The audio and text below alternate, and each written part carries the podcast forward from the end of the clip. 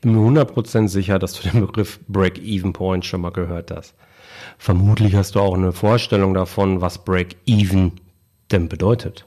Aber bist du dir auch sicher, wie du diesen Punkt berechnest? Bist du wirklich sattelfest, wie du die Kenntnis dieses Punktes für deine Unternehmenssteuerung einsetzen kannst?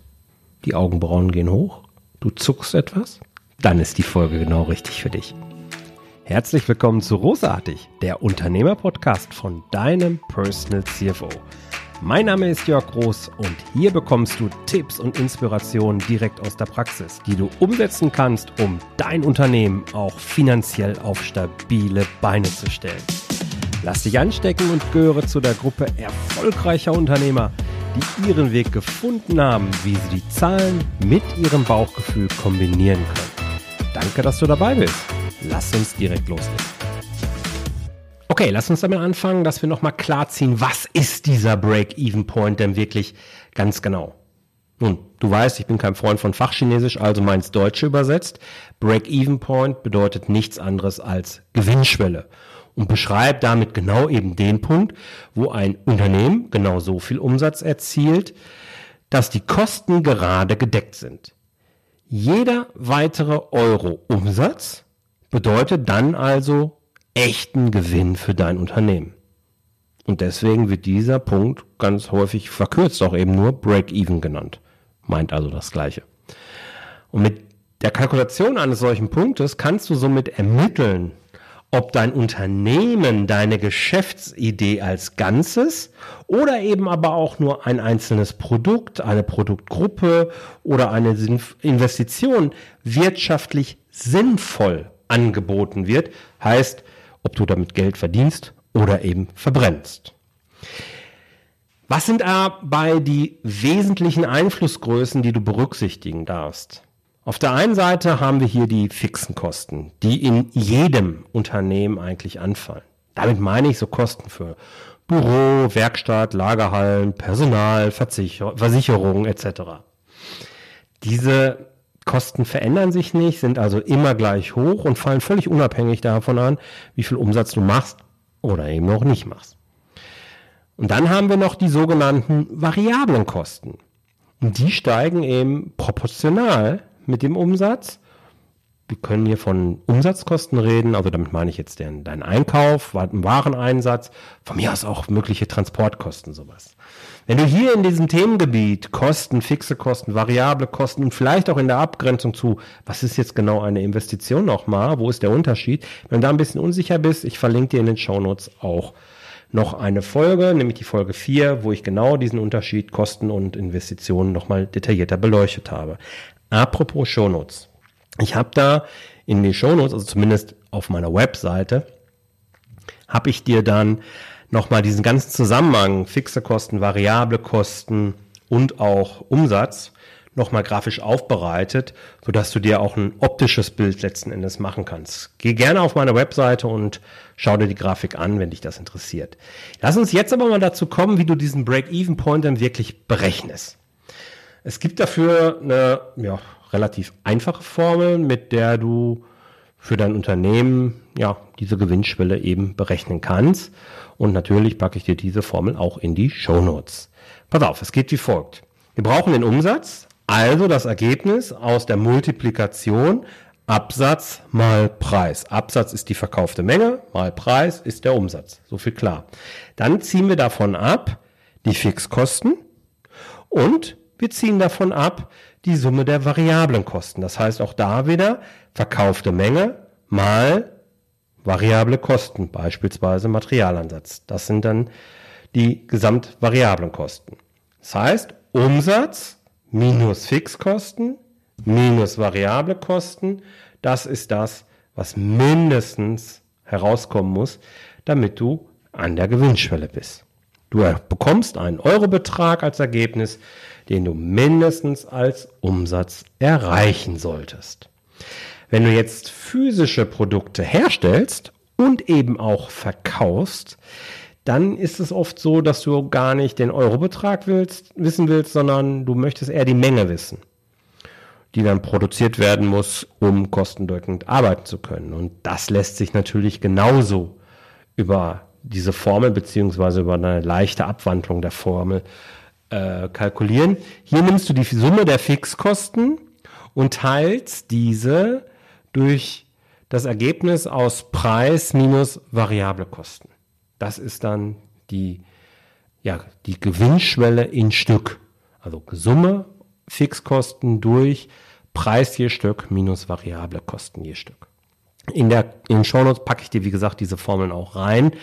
Und ich packe dir auch ein Beispiel nochmal dazu rein, äh, um das ein bisschen zu veranschaulichen. Ich habe mich aber dafür entschieden, dieses Zahlen-Ping-Pong, was dann hier entstehen würde, ähm, hier im Podcast dir zu ersparen. Ähm, stattdessen möchte ich viel lieber die Zeit nutzen und dir noch ein paar Gedanken mitgeben, wie wir den äh, Break-Even-Point in wirtschaftlich herausfordernden Zeiten äh, wirklich sinnvoll nutzen können. Denn gerade in Krisenzeiten ist es wichtig, dass wir uns wirklich klar machen, mit welchen Produkten wir Geld verdienen.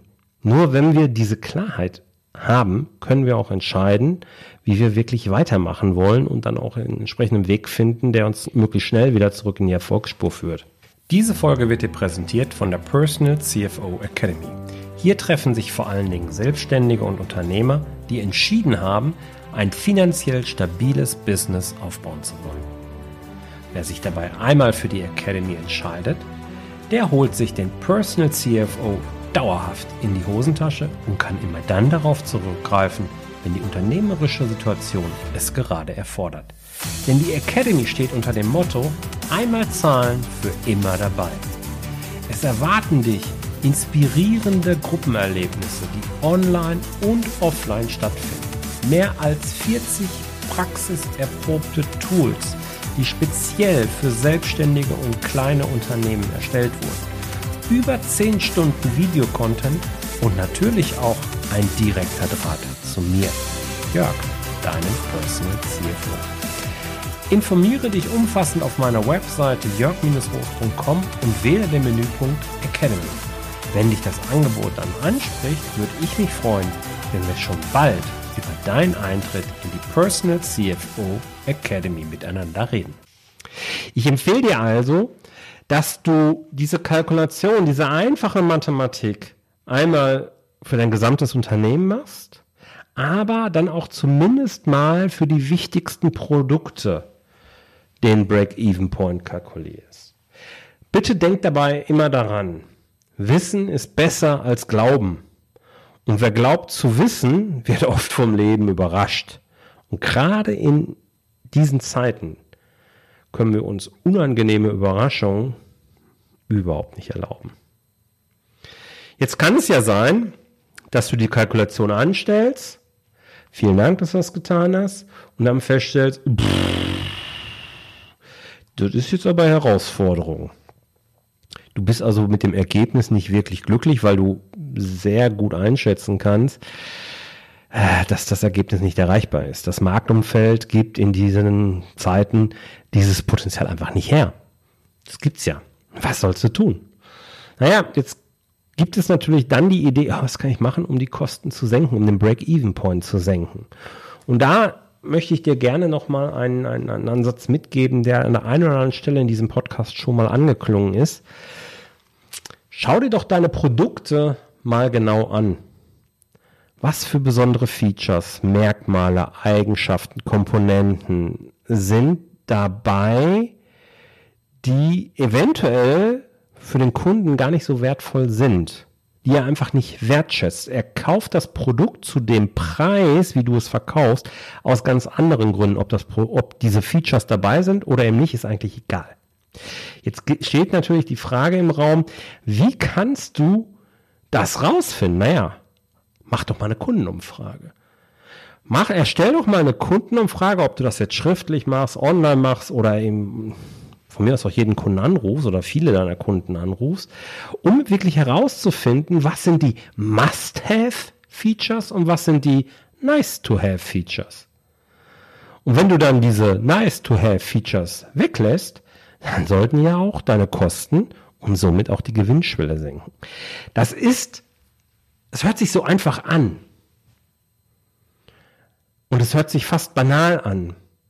Aber denk, wenn du in dieser Situation bist, mal ernsthaft darüber nach. Vielleicht möchtest du hier an der Stelle auch dein Team mit einbeziehen. Denn hier, das habe ich auch schon so oft gesagt, liegen ganz, ganz häufig super Ideen. Man, ähm, da sind ungenutzte Potenziale wirklich, die du in dein Produkt einbinden kannst, die wirklich, wirklich wichtig sind und ja, oft den Unterschied aus, äh, bedeuten können. Es kann aber auch ganz anders ein Schuh raus werden. Es könnte ja sein, dass du sagst, Mensch, ich möchte gar nichts hinzufügen, aber wenn ich das eine Feature verändere, wenn ich ähm, die eine Komponente hinzufüge, wenn ich diese Dienstleistung da noch drumherum baue, dann könnte das Produkt zusätzlich für eine ganz andere Zielgruppe noch interessant werden. Also zusätzlich. Und auf diese Weise kannst du dann natürlich die Kosten und auch nicht den Break-Even-Point senken, aber du würdest die verkaufte Menge ja deutlich steigern, also ne, den Absatz. Und somit könntest du auch wieder in die Gewinnzone kommen. Auch hierbei können die Potenziale dafür in deinem Team versteckt sein. Oftmals hat dein Team einen sehr direkten Draht zu Kunden, zu Lieferanten, zum Markt allgemein und es entstehen Ideen, die in der Hektik des Geschäftsalltags einfach untergehen. Und genau das darf in Krisenzeiten eben nicht passieren.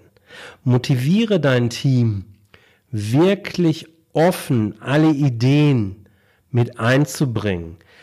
Etabliere eine, eine Unternehmenskultur, wo alle mitdenken und wirklich bereit sind, auch noch so obstruse Ideen vielleicht einfach mal einzubringen.